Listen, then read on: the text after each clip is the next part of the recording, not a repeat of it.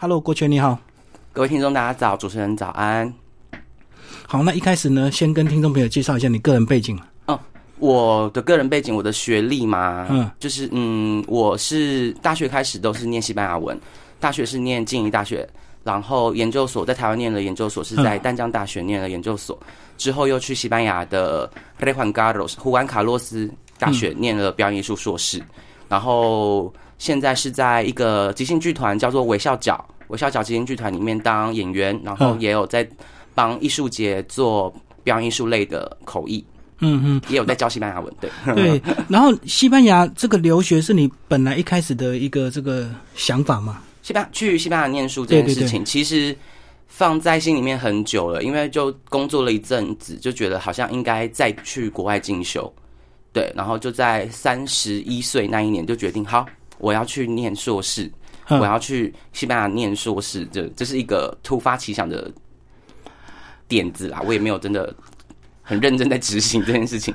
然后在念之前，你自己西班牙语就已经准备好了吗？就一直以来都有在接触，对，就是大学研究所跟之后的工作，其实都跟西班牙文有相关。在这本书里面呢，有介绍到说你是有一天呢在写论文，写的非常崩溃，然后就决定要出走。那时候是什么情况？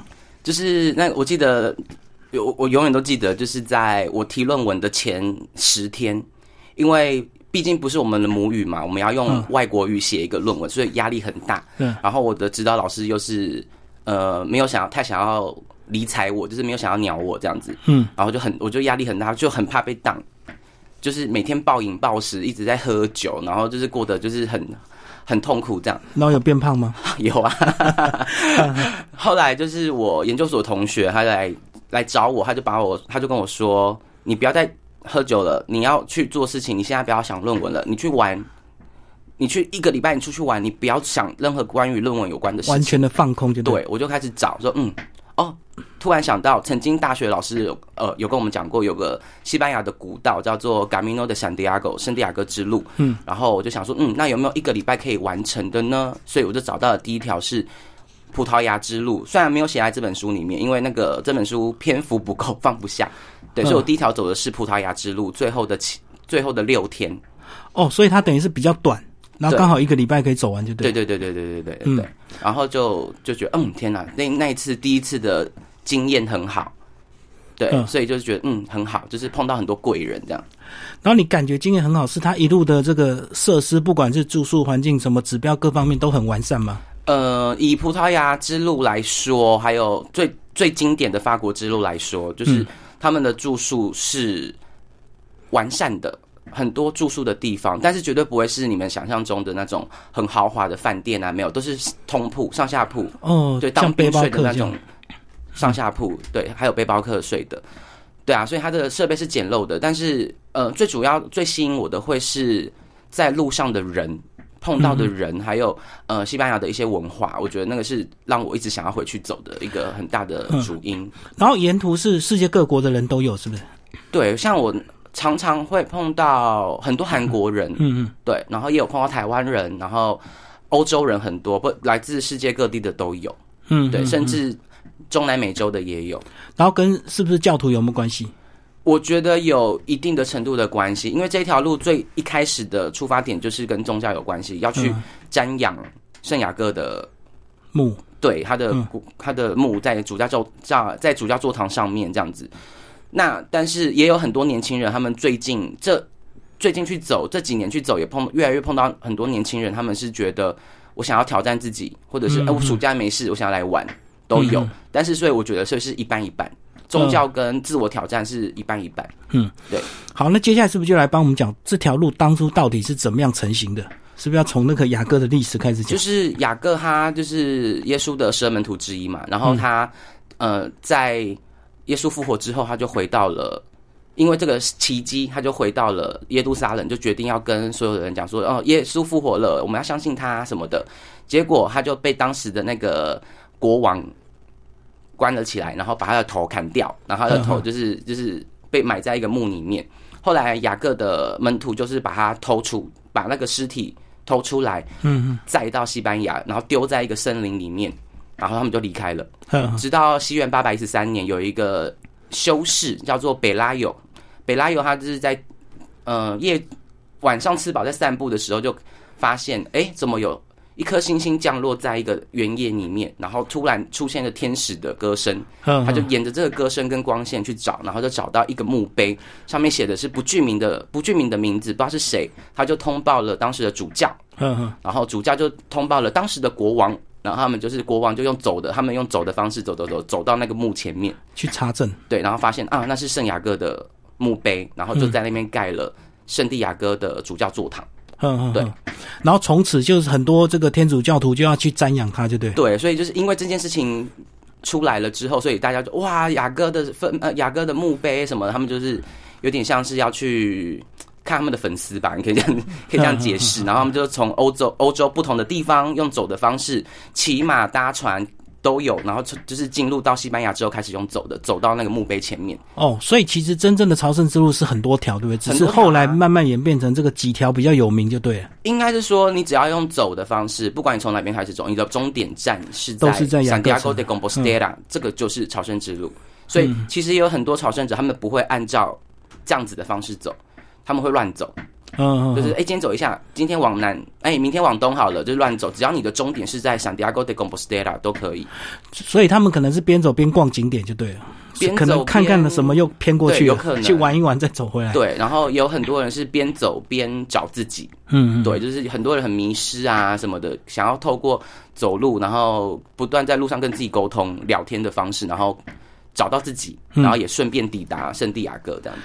所以你这书里面记录记录这四条路，等于是比较大众化的路线，就对了。嗯，这四条路是比较经典的，嗯，对嗯，，例如最经典就是法国之路，因为所有台湾的朝圣者第一条路应该都是法国之路，首选就对，从法国开始走。对，因为它的资讯最充足，嗯嗯，对但是。嗯，也最观光化啦，就是很多观光客去走，尤其是最后一百公里，但是如果你是第一次走的话，还是建议走法国之路，对不对？我觉得会是走法国之路，嗯对，因为它一路上的庇护所设备都很完善，然后隔没几个公里就会有一间庇护所，所以你不用担心住的问题。嗯，那这本书还有提到，例如像北方海岸之路跟银之路这两个，北方海岸之路是沿从海线。对嗯，可以走海线，然后也可以走森林线。然后呢，它的庇护所就比较没有那么完善，甚至有一些被列为是终点站的城市，它没有庇护所，因为经营不善被被撤掉了。哦，是是，对，所以但是呢，我自己是很乐观，因为它北方海岸之路，它在二零一五年被列入世界人文遗产之后，越来越多庇护所的产生，所以可能要让它再成型，让它再稳定，可能还要再五年，对，才会慢慢的越来越健全，像法国之路一样。嗯嗯，对嗯嗯那银之路，银之路对很多朝圣者来说会是一个比较大的挑战，因为它很单调，它的景色很单调，都是走在平原上，嗯然后也没有太高，也没有太高的山。虽然会经过很多很重要的城市，但是其实会有一点点无聊，而且走的人很少。像我走银之路的时候，路上的朝圣者只有四个人，我们一哦共加上我四个人，我们一起走就。很无聊，就对。就是很不会无聊，但是就变得很熟，因为每天都会见面，然后每天都会拉塞聊一些有的没的这样子。对，那银之路的庇护所是有，它的银银之路的庇护所蛮多的，也没有到蛮多，但是就是固定每个终点站都会有庇护所，所以我觉得住宿也是还可以，只是要先提前了解一下它有没有开这样子。嗯，对。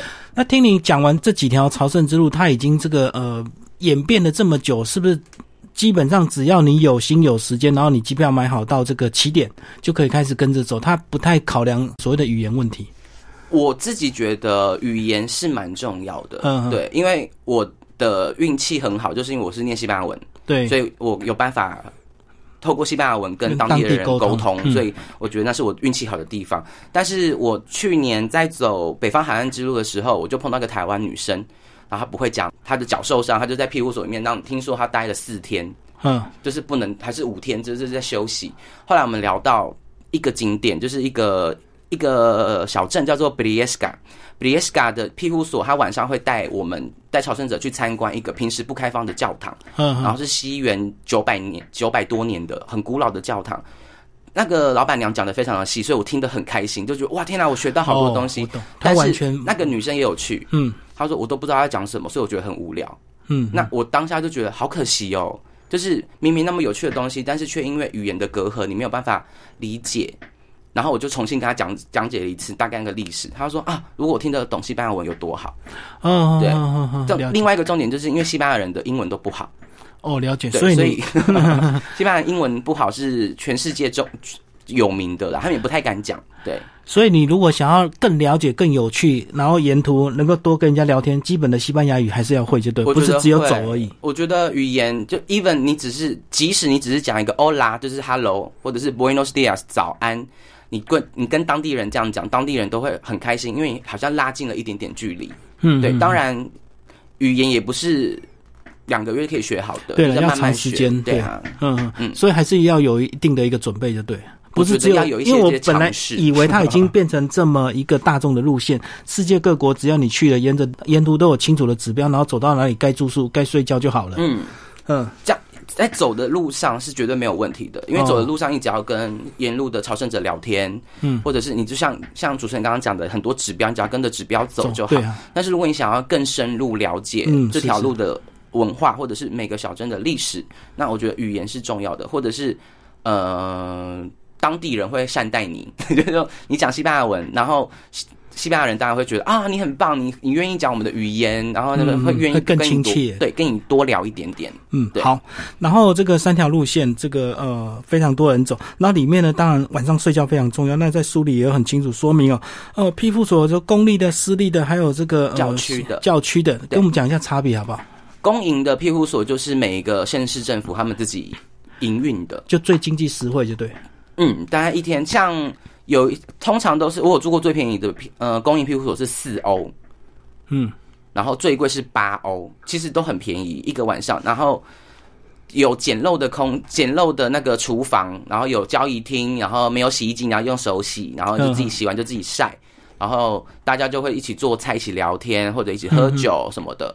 对，然后就是大通铺嘛，上下铺、上下嗯，铺。是，但是因为通常，尤其是法国之路上的公营庇护所，床位都很多，嗯，一间庇护所可能会有九十几张床，然后九十几个人睡在一起，所以睡眠品质很差。哦。因为大家都很累，大家都会打呼，嗯对，然后就是很像一种奇怪的协奏曲，就是 全部的曲人都 这样一疯狂打呼这样。然后另外一件事情就是会很容易被吵醒，因为有些朝圣者他们会想要四点钟出门早点，走。四点钟准时开始走，所以他们三点就起床。嗯，嗯然后你就想象一下，就你你熟睡的时候，那边有很多塑胶袋的声音，这样的，然后就常常会听到很多朝圣者半夜骂脏话。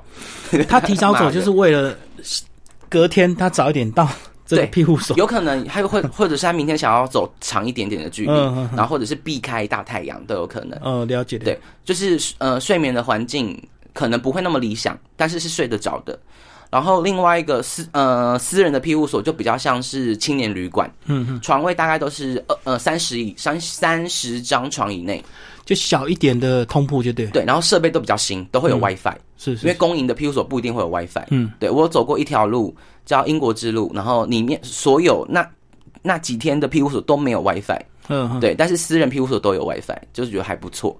然后教区的。啊，没有没有私人的，哦，对对，那私人的再来讲教区。教区的，就是因为朝圣之路最一开始的接待朝圣者的地方，就是各个小镇的教堂或者是修道院，对，所以朝圣者们他们会有些朝圣，有些修道院目前改建成私人庇护所，除了原本的修道院的功能之外，他们有另外一个空间会给朝圣者休息，嗯嗯。对，然后是都是乐捐的，哦，就没有一定的没有金额就看你想要给多少就给那它多少。床位呢也是这么大吗？这么多？床位我觉得要看呢、因为像有一些法国之路，法国之路有一个小镇叫做 Garion de los Condes，Garion de los Condes，它的四间庇护所都是教区的，然后都超多，超多床位，都是九十几、八十几这样子。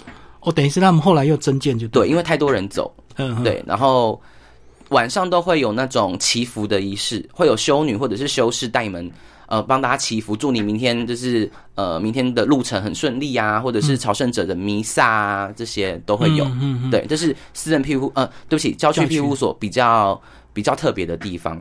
那你觉得首选应该是公营还是教区？我自己都会三个混着、欸，哦，还是要看状况。因为有时候走一走就觉得走一定会有走到很厌世的时候，就会觉得好热好烦哦。他说：“那我今天要睡好一点，那我就就是。就去住私人的。那如果今天觉得嗯 OK，然后公营庇护所或者是同行的朋友我们都决定好，我们今天去住公营的，我说 OK 好，那我们去住公营的。然后有些地方想说，嗯，公营的满了，那就只能去住郊区的。哦，对，就是我觉得不用呃 focus 在特别一种庇护所，因为三种庇护所的体验都蛮不一样的。我我蛮鼓励大家三个都住看看。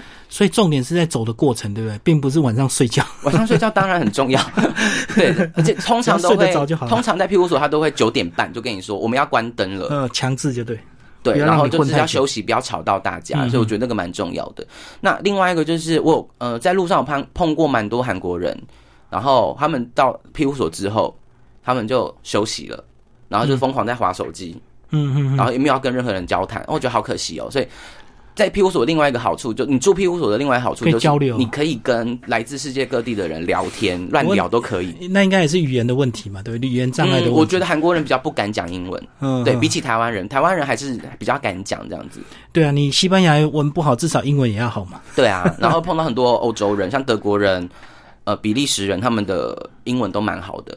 嗯嗯对了解了解。所以这个两个语言至少还是要基本准备一个啦。对，语言不通也可以比手画脚啊。像我就认识一个法国的妈妈，嗯，然后她讲法文，我讲西班牙文，然后我们两个没有办法沟通，我们都用比手画脚的。然后他妈妈也一样这样走啊。对啊，好，那我们刚刚聊完庇护所，接下来讲证书证明，好多哦，怎么这么多证书证明啊？呃，每个朝圣者心中最想要的那个证书就是 La Compostela 朝圣者证明，然后上面是用拉丁文写的。等于是官方证明就对，官方证明，据说啦，拿到这一张证书，你他会赦免你这一辈子的罪孽。哦，等于赎罪券啊。对，就是有点赎罪券的概念，没有错。而且它一开始的前身是在十三世纪的时候，法国他们就是说很多很多罪犯啊，他们说，如果你想要恢复自由之身，你想要当个 free man 的话，你就要从我们这边走到圣地亚哥拿一个贝壳，因为拿一个扇贝，因为那个是圣地亚哥的特产。哦，所以别的地方没有就对。对，但是因为那个扇贝太容易被偷了，所以他们最后就发行了一张书，一张证明证明书，然后证明你是无罪的。嗯，对你无罪释放，然后就一路演变成今天的 La Compostela。嗯，对嗯嗯然后也有一个说法是在圣年，所谓的圣年就是七月二十五号那一天是礼拜天，就是圣雅各的忌日那一天，就是刚好是落在礼拜天，就是圣年。嗯然后圣年走朝圣证朝圣之路的话，你拿到证书是有 double 的效果，是是是，对，全免。那这个听听说是免一半，就不知道这是一个 促销促销观光的方式还就是怎样？五折跟完全免费的意思，就 对对对对对对对对对。好，那有没有比较简单的？因为有些人可能第一次没有办法这样走完全程，有没有比较简单拿到一些证明的？应该是说，你要拿到证明，你一定都要抵达圣地亚哥。哦，对，我就就我就有犯过这样子的错。我以为我只要走到这边，然后我就再去，我因为我时间不够，我就只好没有走到圣地亚哥，我就隔天搭到搭车到圣地亚哥，我就问他说：“那我这样可以领证书吗？”他说：“不行，因为目标就是你要抵达。”对，嗯那如果你时间没有那么多的话，你不一定要走全程，对，因为像法国之路会行经很多大的城市，例如 Pamplona、Logroño、中 León 间开始走对的，，Burgos，你可以走四百，你可以走五百，你可以走三百，你也可以走最后的一百公里，都可以。嗯只要你的目标是抵达圣地亚哥，至少用走的至少一百公里，你都可以拿到这张证书。嗯嗯，对嗯那除了这张证书之外，还有那个、啊、路程证明。对啊，路程证明它没有法力，它没有办法给你什么他没有免罪效，果，对对对，它只会给你一个纪念，说你记录了你走了几公里。嗯，对，然后另外两条路，像世界尽头之路，如果你抵达了那个 Fistera 的话，它会给你一张证书；那你抵达了母西亚，他也会给你一张证书。那都是有点像是纪念品的形式。对就等于他们自己发展出来的一个模式，就对，对，然后因鼓励你为大家都想要去收藏这些漂亮的证书，嗯，对嗯，所以但是最重要还是那个 La Compostela 朝圣者证明，最我。哦那个才是我们最需要、最想要的那个，就对。对，很多人都看到那个都会落泪，这样子，就是哦，终于走完了。好，那这个三条主要路线到底多长，然后到底要走多久？像法国之路大概是八百嗯。公里，那通常是三十三十四天可以走完。对然后北方海岸之路是八百一十五公里，然后可能需要我自己是走了三十七，嗯哼，对，然后营之路是九百六十几，就他我要走到我都不知道几天，走到后来就很崩溃。嗯，对，嗯好像四十几吧，我有点忘记了。哎，这样子三四十天，刚好一个大学生，如果有机会的话，两个月去走一趟，真的是我很鼓励大学生去做这件事情，因为那嗯绝对会改变人生会改观。对，或者是你高三毕业，你就说妈妈我要去走路，给我钱，嗯，然后就拿了钱之后就去走。我觉得那一定会让你的上大学的呃心态是不一样的。那有没有到底有没有什么装备要特别注意？比如说我们都知道走这么久一定会长水泡啦，嗯鞋子是不是要特别的鞋子，或者是背包要怎么样轻化？要不然毕竟要走一个多月。我觉得他们呃有一个理论，就是你背包的重量啊，大概是你体重的百分之九，哦，就不要超过一层就对，九趴。嗯，对，九百分之九这样，因为你背太重，你会膝盖啊、什么腰啊、背肩膀都会酸，所以就是不要背太重。那他们嗯，所有朝圣者的经验都是，你只要带你会用到的东西就好，嗯，对，必须的，是你不要多带任何东西，你可以在路上买。例如，例如你受伤了，你可以在路上买，但是你不要多带。像我有碰过一个妈妈，一个我记得是英国人，嗯他抵达了小镇，他就从他的背包里面拿出了一个巨无霸的吹风机，都要负离子的那种，为了吹头发。对，为了吹头发，还碰到一个韩国人，他很可爱，他背了十五公斤。我就说你干嘛背十五公斤？你里面到底装了什么？他说我装了两个化妆包，就是那种方形的，他装了两个化妆包。然后嗯我就问他说：“那你这化妆包有没有打开过？”从来没有。对他，说：“你为什么不要寄回去？”说不知道，就觉得会用到，但是他从来没有用到。对，一定要，我觉得这是带必要的。然后当然你可以第一次走，你可能会觉得啊，我想要多带点东西，但是你慢慢走，你可以一路一路的断舍离。也许嗯你的嗯这件外套我穿不到，我就留在庇护所的一个捐赠箱，你可以捐哦给给需要的人，或者是睡袋。你的睡袋可能你走完了，你不想要带睡袋回去，你可以把睡袋留在某一个中某一个捐赠箱，会有每个庇护所都会有个捐赠捐赠东西的地方。哦，就是你可以把你不要的捐给别人，你也可以拿走你需要的。对啊，我也捡了很多很多一些奇怪的乳液啊，或者是凡士林啊 这种东西。嗯，对，所以很多人会多带，是因为怕不够，然后再来就是怕花钱，对不对？因为可能会他会觉得西班牙买比较贵嘛，其实不会，因为西班牙小镇的哦物价消费很。低。对，嗯西班牙本来在欧洲就不是消费高的地方，然后你行你经过的那些小镇其实都没有很贵。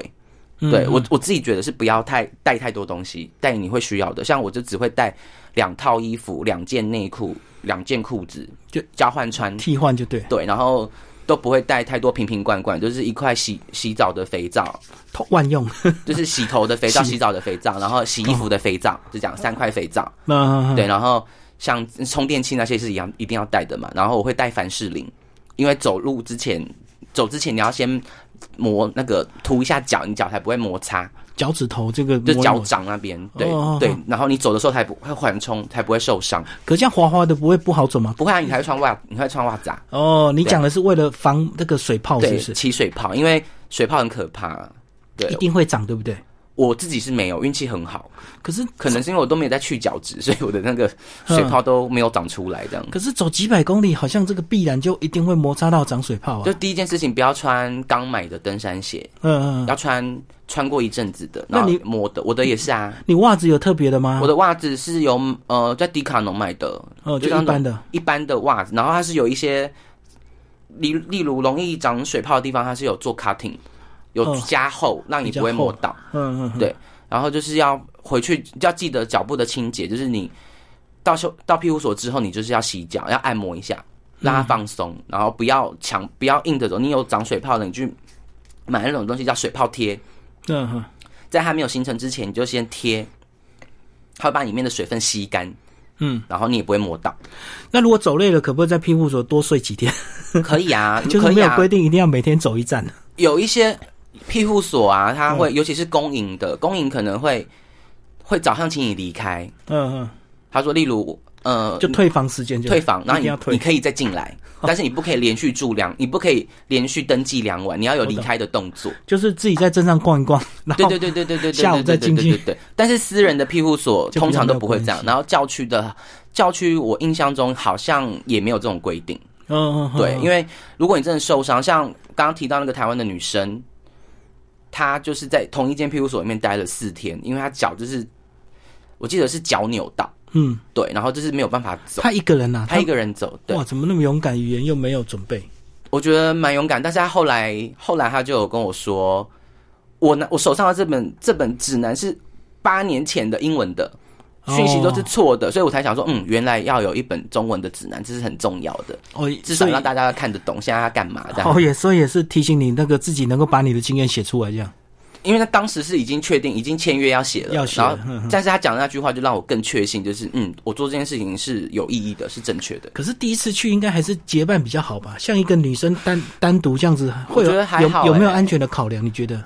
女生嘛，我觉得女生对女生来说最麻烦的，好像不是安全，因为你到处都是人呐、你嗯走的路上一定会碰到人，然后一定可以认识好朋友，然后都会变成路上结伴。嗯嗯。但我觉得对女生来讲最麻烦的是上厕所，嗯，因为你在走的时候，你有时候走到一半，森林里面想要尿尿，哦，对，然后男生就很方便嘛，男生就是去尿尿这样，然后女生就会怕被看到啊，还是什么，就会很不自在，所以很多女生会憋尿。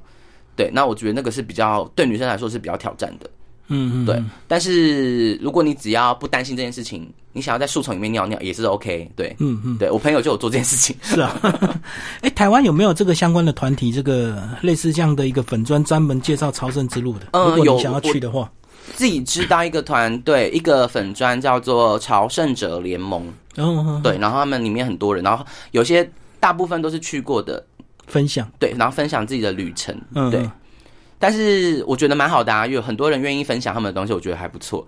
只是他们就是我觉得少了就是文化类的东西，就是哦你走了很开心走到，但是你不了解这边，我觉得有点可惜。所以就要靠这像你这样的旅游书，也没有，就是也没有这样更专业的自己啦，就是至少我有很认真的看了每个小镇的东西，好然后把嗯有趣的东西跟大家讲，这样子。对，好，那是不是来挑挑个路线来一些特色景点，稍微帮我们介绍一下？因为这个听完之后，大家一定有机会很想去走走看。嗯，有没有特别想要分享的景点？我特别想要分享的吗？我想一下哦。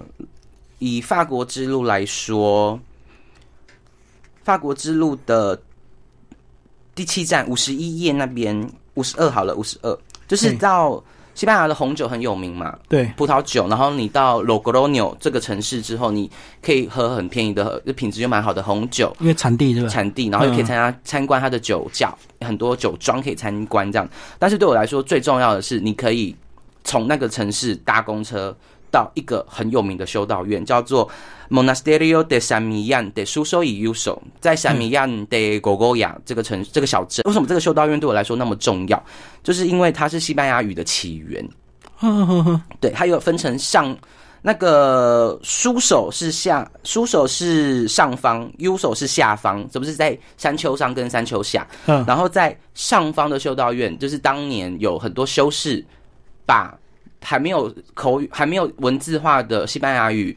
慢慢的文字化，就是包括拉丁语啊、罗曼语啊这些东西的混合，然后慢慢变成今天的西班牙语。嗯嗯，对，一个修士很认真在那边工作，这样呃，钻研就对。对，然后那些手稿都储存在下方的修道院。嗯，对我来说，这是一个非常我走我我自己是我原本想要用走的，但是走到那边还要再走十五公里，我觉得好远哦，我就搭公车。我觉得这个是一定要去看的，而且修道院非常美。哦，他等于是把当初很多的方言整理成西班牙语，就对，对，所以这是被视为是西班牙语的起源地。摇篮。嗯嗯，嗯对，，然后有里面的手稿，还有第一首用西班牙语写的诗，嗯也在这里面出现。所以我当时看到就是很感动。对，哦，像这个要真的像你对西班牙有点研究才看得懂这些东西哦。就是他导览啊，他导览也会讲嗯，对啊，所以我觉得，就算如果你不懂语言，你也可以去参观这个修道院，因为这个修道院也是世界人文遗产，世界人文遗产就对，所以你可以去参观，这非常的美。那北方之路，看一下北方海岸之路，我看到这个海岸之路，它不是应该会特别美吗？因为沿着海岸线走这样子。但是他很多也是走在森林里面，哦它就一哦它就一段是沿着海岸线走，是。对，然后他后来也是会转身，就是到森林。加利西亚之后也是走内陆。嗯嗯，对。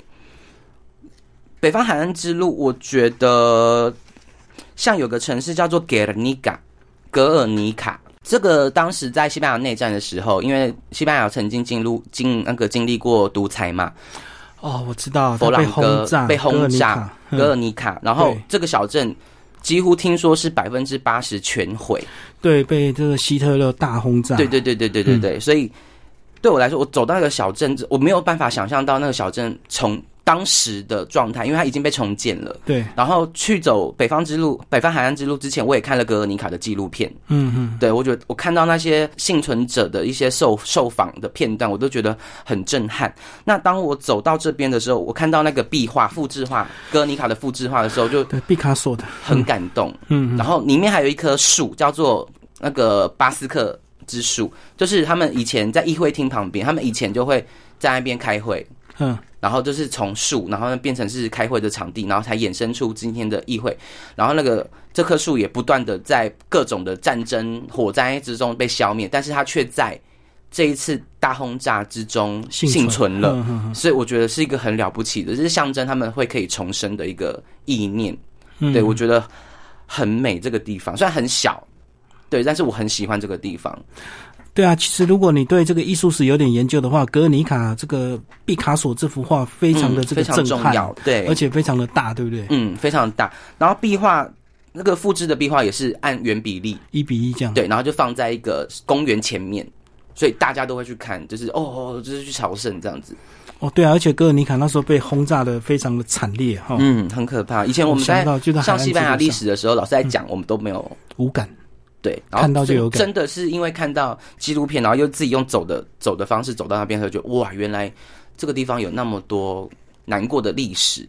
嗯，对我就觉得，嗯，重建还蛮了不起的，就是他们，但是他们都没有遗都没有遗忘当时这个。轰炸对他们带来了影响，所以他们小镇很多东西都跟和平是有关的。例如，公园里面的两个雕像也都是象征的和平，还有当时的地窖也被保存下来，里面也是一个小小的展览厅。嗯，对，就是不要忘记他们过去被轰炸这段历史。这样对啊。那银之路上面，银之路，银之路最重要的一定要讲。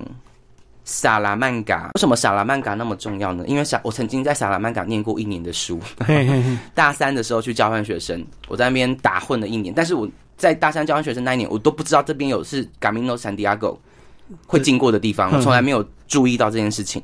然后为什么这个城市那么美呢？因为这个城市是它有西班牙最古老的大学，八百年，它去年满八百岁，对，所以它去年就是是西班牙学语言很重要的一个中心。所有的外国人都会想要去萨拉曼卡学西班牙文，就是因为它最纯正嘛。嗯，因为那边 老师教的最好，我觉得我自己也觉得那边老师教的很好。他会用很简单的方式让你了解，例如西班牙的文学啊、历史啊、艺术这些东西。我在那一年学到很多，也是那一年我才真正爱上西班牙跟西班牙文。嗯，要不然以前大一、大二也都是。哦，要考试哦，就随便背这样子那种，都没有很认真。哦，就是那一年去刺激到你就对了。对，后来才想再去念太美了，西班牙。对，就是其实都是一切都是在这边种下的种子。嗯。然后这个城市非常的漂亮，很多的很古典啊。然后它的建筑物就是银匠式，就是介于在文艺复兴之前的一个形式，一个建筑形式。然后很多雕塑都非常的精致，包括萨拉曼卡的主广场 Plaza Mayor。非常的美，就是其实绝对是西班牙最美的古那个主广场。嗯，好，这是银之路的对银之路最爱的地方之一，这样子。好，那最后还有一小段这个世界尽头之路，也稍微帮我们介绍一下，这个为什么已经到了终点还会多这一小段路出来？嗯，应该是大家会想要去看世界的尽头。嗯，对。但那个时候被说是世界的尽头，可是那个时候可能是测量的问题，它其实不是那么精准。对，其那个最。最西端并不是，并不是 Fistera 这个地方，嗯，对，但是因为它那边出现了很多传说，有有哪些？啊？就是你一定要做一些事情啊，例如你在那边会获得重生，嗯，你看到了世界尽头的日落，就象征你的人生要重新开始这样子，对，所以大家会想要去体验看那个日落，会想要走到石碑 KN 零零零公里的地方，证明自己走到了世界的尽头这样子。零公里，对，零公里，对，从从最最零点开始。哦，所以它当初有名是因为它一开始被误以为是西班牙最西边的一个地方，对，伊比利半岛最西西端，但后来不是。但是呢，我觉得我自己走这条路的时候，我也是觉得蛮好玩的，因为大家都抵达了圣地亚哥嘛，对，然后都好像有点卸下心中的一个唉重担，然后在走这条路的时候，都是都很都很快乐。都很就是有点像 party 的形式在走完这条路哦，对，因为已经完成一个重大任务，对对对，所以这个没什么压力，就很休闲，就对，对，等于是多走 的，就是真的是多走的，我觉得。然后像在你到了 Fistera 之后呢，有很多事情要做，例如看刚刚说的日落，嗯。很美，橘色的，但我照起来没有很好，不好意思哦。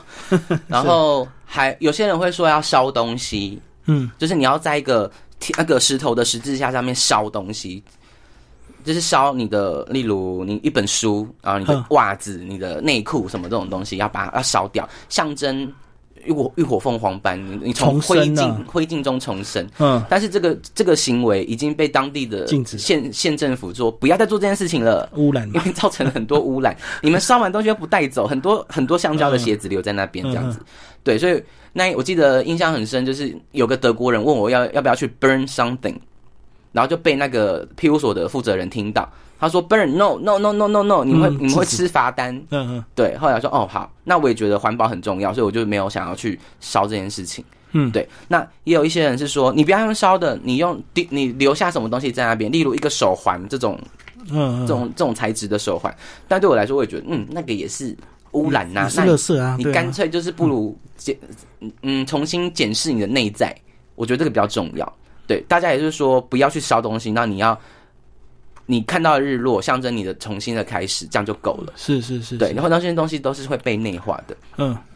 然后像还有一个是叫母西亚，母西亚，母那个母西亚，他就是因为圣母玛利亚，她当时对圣雅各呃对耶稣显灵，因为耶稣就有点就是有点陷入危那个存在危机，就是啊我传教不顺利啊什么的，哦。然后他的妈妈就出现了，就是，显灵。搭了一条石头做的船，然后就靠岸这样，然后那那一张那艘石船就是呃两百一十三页的那个那张图，哦，了解，对，这张这个就是石船，那那条石船这样子，还有船舵，还有很多部分这样。嗯。然后就在圣母玛利亚显灵的地方盖了一个圣殿，然后那一个这一颗叫圣石，肾脏的肾，对，肾脏的上，那个特别 Pedrados Gadris，嗯嗯。听说你要钻过去它九次，然后你的腰痛、肩膀痛、背痛都会好。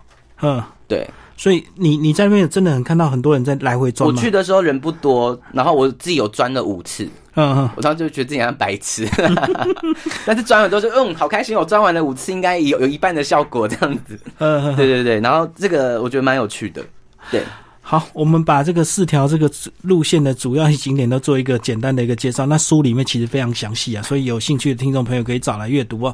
最后帮我们讲一下，如果说真的有人想要去拿着你这本书，他到底要准备多少钱？哦，预算嘛，对，如果我先走一条路的话，大概因为我们知道已经大概要一个多月的时间嘛，对，三十几天。嗯我在自己在抓预算的时候，因为我已经，呃，我的做我的走法是，我不一定每一餐都会吃餐厅，嗯嗯对我我因为我对吃的没有那么在乎，对、我只要确定庇护所大概十欧，然后一天的餐费大概十五欧，我一天就是二十五欧。哎，那中餐呢是自己随身带还是？有些人会，我因为他们我们为什么那么早走，就是想要在西班牙中餐时间的时候抵达那个歇脚小镇。哦，歇脚小镇，就是因为为是他们是两点吃中餐嘛，嗯。对，两点三点吃中餐，所以走那边大家可以喝啤酒、吃东西这样。但是我没有很常吃餐厅，因为我觉得很贵，哦。所以我都会到了小镇，然后去当地的呃 supermarket 或者是杂货店，吃简单的，对自己买那个面包，啊然后随便夹一夹这样吃，吃得饱就好。然后晚上才会吃好一点，是是。不一定啊，晚上有时候就是累到你都不想吃。嗯，了解。对，就只想要吃洋芋片那种垃圾食物，所以我自己是一天是二十五欧。当然，你今天花的比较少，就代表你明天会有多一点点的钱。所以这样子就说等于呃半天还是可以稍微休息一下，就对。可以啊大概到中午吃个饭什么的。对，所以它真的不是你一天二我十个小一直以为时都在走，要走一整天到晚上，休息很重要。嗯，呃，我有碰过有些人，就像你讲的，他早上六点开始走，然后他的休息时间是下午六点，哦，到晚上对，住宿的，所以就是只会碰到他一次，因为他的路程，他可能我像我最多三十公里，一天三十，嗯我就觉得体力差不多了。但是那一个我记得是法国的情侣，他们可以走到一天六十五，嗯嗯那我觉得我没有要，因为这不是对我来说，这不是竞赛，嗯，我没有想要赢在所有人前面，我想要慢慢的走，跟自己相处这样，所以我没有要做这件事情。但是如果你有机票的压力，那也是可以理解的。哦就是要走快一点。对，所以他们到庇护所，听说他们到庇护所都是很很累啊，然后也没有想要聊天，然后就吃东西，睡觉，然后隔天又赶快走。对，很 我觉得这样太太苦行了。好，那大概要多少钱？就是二十五，二十我是一天二十五欧，然后乘以你要走的天数，天数，对，然后这可能再多一点点，因为你可能还会有额外的支出，这样子，对。所以这样子也大概五五六万块左右，因为机票嘞，机票就是要提早买啊，二十五乘以三十三好了，乘以三十六，大概三万块。对啊，机票费三万块，直飞吗？还是都要转机西班牙？都要转啊，都要转。嗯，对，像我之前都是搭卡达，都会在杜拜，呃，在杜哈转，所以机票大概也两万多嘛，哈。如果你提早买的话，对，而且如果像你是想要不是暑假去，不是旺季的话，机票都会比较便宜。是是，对，如果暑假去，这真的会很贵，三万多，三快四万都有可能。对我有个学生，他六十几岁，然后他前阵子他自己去走，嗯，对。我就问他说：“那你那你都是睡庇护所吗？”他说：“哦，没有，我老人家承受不起。”哦，睡他还是有睡庇护所，然后又有睡饭店。嗯嗯，可以饭可以睡饭店没有关系，这样子。对，所以他花费可能就会比较高。对，就是看人生的什么阶段。你如果年纪大，你这样就可以享受一点；啊，年轻你就住差一点没关系。就是年轻人就是没有关系。体对我觉得体验比较重要，就是你的。没关系，你睡的条件可能没有很好，但是你身边的人对你来说有很好的影响，我觉得那个都蛮重要的。好，那讲完这个时间，讲完金钱，那最后中当然刚刚讲到语言很重要。那西班牙语到底怎么学？一定很多人问你。对啊，很多人问我西班牙语怎么学，我也不知道啊。以前大学就念到西班牙语，然后就真的像刚刚讲的，在萨拉曼卡这个地方才知道西班牙语要怎么用。对啊，而且你自己成立粉专，应该粉专有很多人私讯问你西班牙语。还好哎，希望大家不要问我这个问题，很难回答，对不对？就是。你可以很多人在网络自学，但是我觉得网络自学的方法是可能会比较局限、比较乱吧。对，就是还是可以去找一个老师，不一定。我不是说一定要找我，可以去找找其他你想要学的老师。每个老师的讲法都不一样。对，嗯嗯，就是要学西班牙难是难在发音吗？我刚刚听你这样讲一些名词，好像也是有点卷舌，是吧？他们那个啊，ere，对啊，如果是在自首的话，嗯，像广播。